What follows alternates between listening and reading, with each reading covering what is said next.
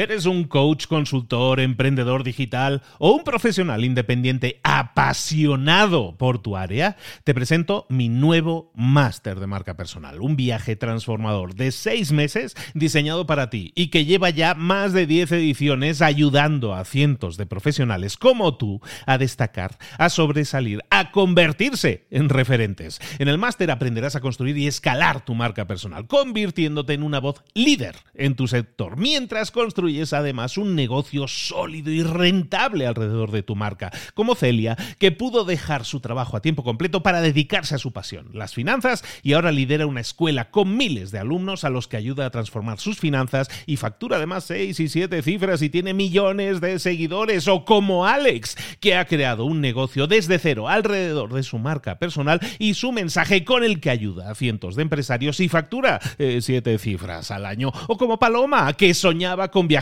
por el mundo y que ahora vive como nómada digital con cientos de miles de seguidores y más de 17.000 alumnos. Gracias al máster, su sueño pasó de ser una idea a una realidad rentable y reconocida.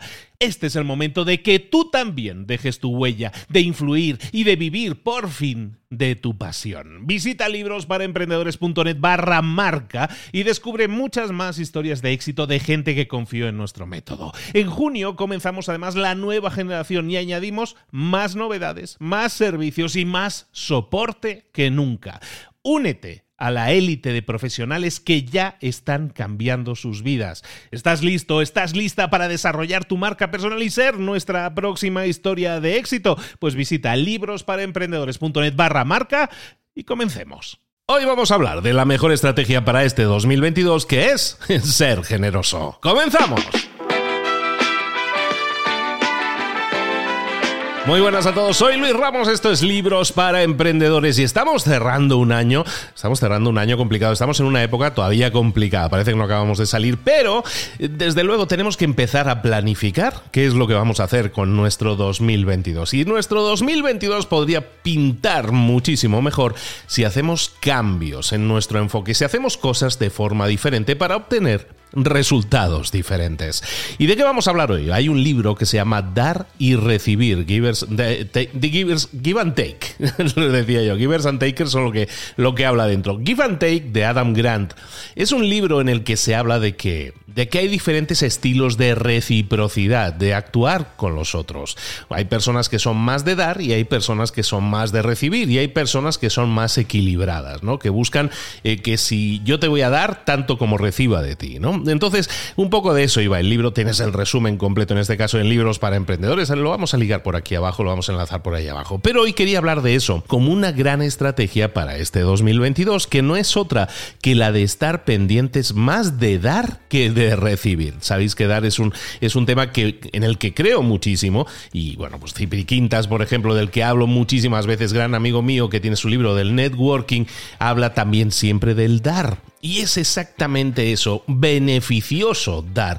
Cuando tú das, no solo estás, estás haciendo que la otra persona reciba algo de valor, sino es que tú también obtienes beneficios. Hay grandes beneficios en el dar. Y hoy quisiera recalcar eso como gran estrategia para este 2022. ¿Beneficios del dar? Pues mira, por ejemplo, las personas que son más dadas al dar suelen tener más éxito, construyen mejores reputaciones y tienen unas redes de contactos mucho más útiles.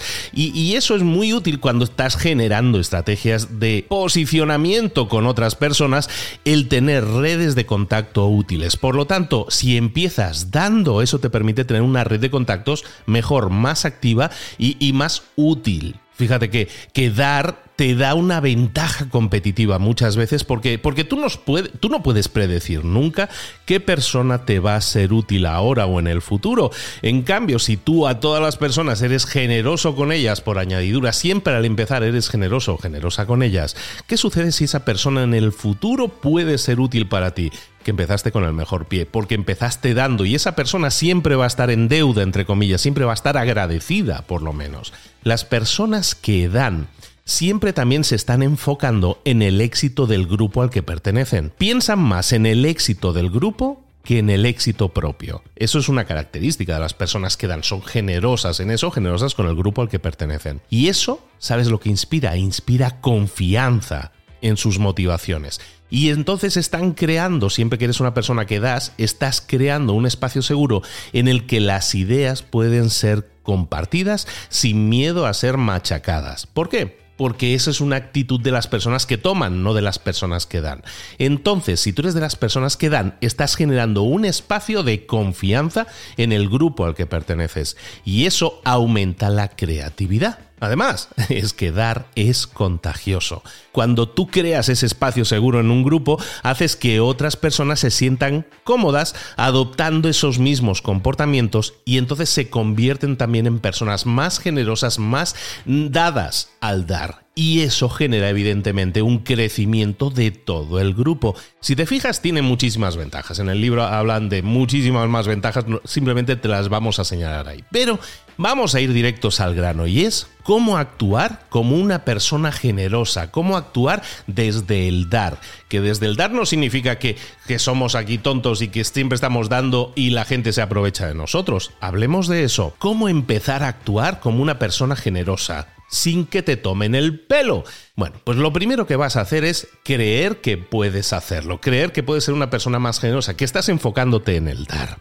Entonces lo que vas a hacer es imagínate que conoces a alguien. Vamos a empezar por confiar en esa persona y por ser generosos con esa persona. Si la otra persona responde siendo alguien que toma y no a alguien que da o alguien que iguala lo que tú estás dando. Es decir, tú le das y la otra persona no es exactamente igual que tú, es decir, se dedica a aceptar lo dado pero no te ofrece a ti nada. Entonces lo que suele suceder es que entráis en una especie de, de competencia en contra del uno al otro, en vez de una relación incluso de match, ¿no? De confianza, de igualdades. Entonces, ¿qué podemos hacer si eso sucede? Si yo conozco a alguien y soy generoso con esa persona y la otra persona no lo es generoso conmigo, entonces lo que voy a hacer es cambiar a una relación de igual a igual. Es decir, voy a dar tanto como la otra persona me esté dando. Si la otra persona me da poco, yo también le voy a dar poco. Eso así hace que tú iniciaras la relación desde un punto de generosidad, la otra persona no fue tan generosa, bueno, pues te igualas con la otra persona. De esa manera tú no estás siendo un tonto, no nos estamos dejando tomar el pelo, no estamos dando más de lo que recibimos, sino simplemente igualamos lo que la otra persona está dispuesta a darnos. Eso sí, siempre vamos a atender a darle una segunda oportunidad. Y a lo mejor un poquito más adelante volvemos a tender a ser más generosos nosotros para ver si es que a lo mejor es que no nos conocíamos y era una persona tímida o cerrada y a, y a lo mejor estamos a tiempo de corregir esa situación. Es decir, siempre que contactes con alguien empezamos desde el punto de vista de generosidad. Si la otra persona también es generosa, oye, perfecto, todo eso que ganamos. Y si no lo es, nos igualamos con la generosidad que tenga esa persona, simplemente lo dejamos equiparado. Otra forma de comportarte cuando es una persona generosa que busca el dar es en la comunicación. Hemos hablado ahora de las personas con las que a lo mejor empiezas una relación, pero ¿qué pasa con las personas con las que ya te estás relacionando? Vamos a analizar tu comunicación. La comunicación que tú estás utilizando ahora mismo a lo mejor es una comunicación que impone, una comunicación poderosa. Y a lo mejor eso te convierte en un líder en tu equipo, pero eso a lo mejor hace que las otras personas no se puedan comunicar con libertad. Vamos a analizar nuestra comunicación y no vamos a intentar utilizar comunicación poderosa, sino una comunicación carente de poder, carente de imposición. ¿Eso qué significa? Vamos a hacer preguntas, vamos a demostrar vulnerabilidad y vamos siempre a buscar recibir consejos de aquellas cosas que no sabemos. Eso es una comunicación no poderosa. Cuando hacemos ese tipo de comunicación, eso, aunque parezca que te debilita, en realidad es muy efectivo porque las, la, gente por naturaleza es, es escéptica con las intenciones de los demás. Entonces, cuando tú haces una comunicación no poderosa, entonces estás haciendo que, que las otras personas bajen la guardia. No hay un ego que proteger. No tengo que protegerme de ti porque veo que no eres amenazante con tu comunicación. De esa manera, la persona que da la persona que, que, es generosa lo que hace es hacer preguntas que indican que es vulnerable, que también es una persona a la que te puedes acercar, que es una persona que está dispuesta a recibir nuevas ideas, que está abierta a nuevas ideas, que está dispuesta a aprender nueva información.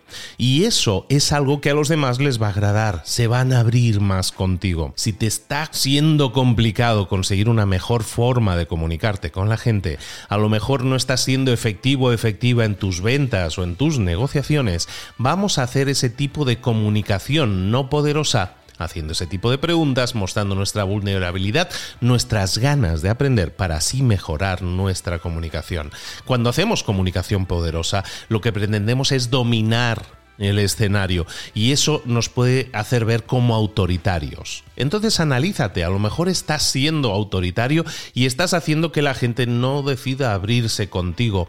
¿Por qué no cambiarlo? En este 2022. Y por último, ¿cómo podríamos instaurar esta cultura del dar también en nuestro grupo? En nuestro grupo puede ser nuestro grupo familiar, puede ser en nuestro grupo de trabajo, en nuestra empresa. Los grupos se benefician muchísimo si todas las personas de ese grupo son de la cultura del dar, si se convierten en gente que da porque se intercambian mejores ideas, porque el trabajo se convierte en un trabajo más eficiente, porque se reducen los conflictos.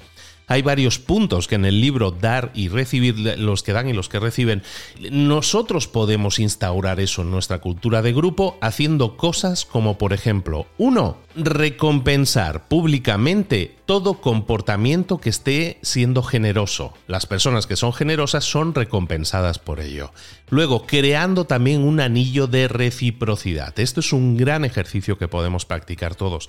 Imagínate un grupo de personas, lo reunimos y eso lo vamos a llamar un anillo de reciprocidad. Y en ese anillo, en ese círculo de reciprocidad, lo que vamos a hacer es que cada persona está obligada a hacer una petición al grupo. Esa petición puede ser algo que tenga que ver con su carrera, un consejo, ideas sobre viajes, lo que sea. Pero cada persona está obligada a hacer una petición a ese grupo. Y el resto del grupo le va a ofrecer formas de ayudarle. Entonces, mientras que la persona normalmente, a una persona normalmente le cuesta admitir que necesita ayuda, en este ejercicio del anillo de reciprocidad es obligatorio pedir ayuda. Entonces es obligatorio pedir ayuda sobre algo, una petición. Y de esa manera la gente pierde, entre comillas, la vergüenza de hacerlo. Para algunos no es vergüenza, simplemente son su forma de actuar. Pero lo que hacemos es animar a la gente a que se anime a pedir cosas. Y también animamos a la gente a que se anime a ayudar. Se genera una cultura de ayuda.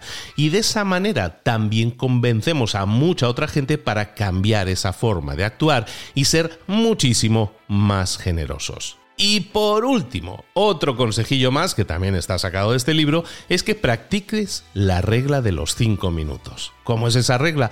Esa regla dice que si puedes ayudar a alguien por 5 minutos, no hay ninguna razón para que no lo hagas. Entonces, si alguien te pide ayuda y tú tienes 5 minutos para dedicarle y para ayudar a esa persona, hazlo.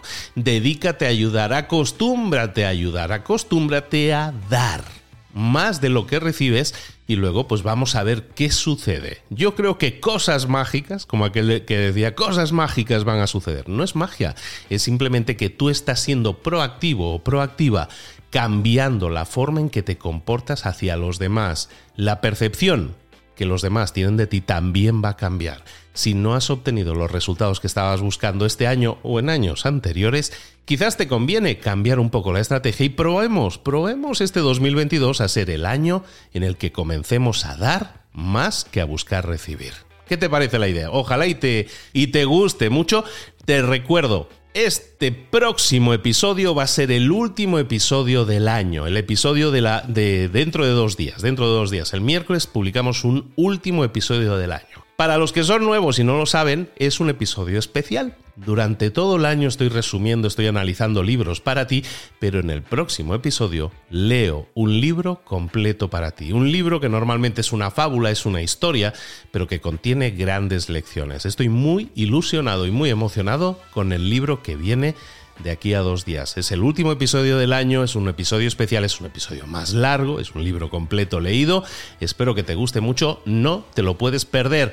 Eh, estamos en esa cultura del dar, ¿no? Del dar más de lo que recibimos. Pues en este caso, el próximo episodio también es dar mucho más, a lo mejor de lo que tú te estabas esperando. Espero que te guste mucho, que lo disfrutes mucho.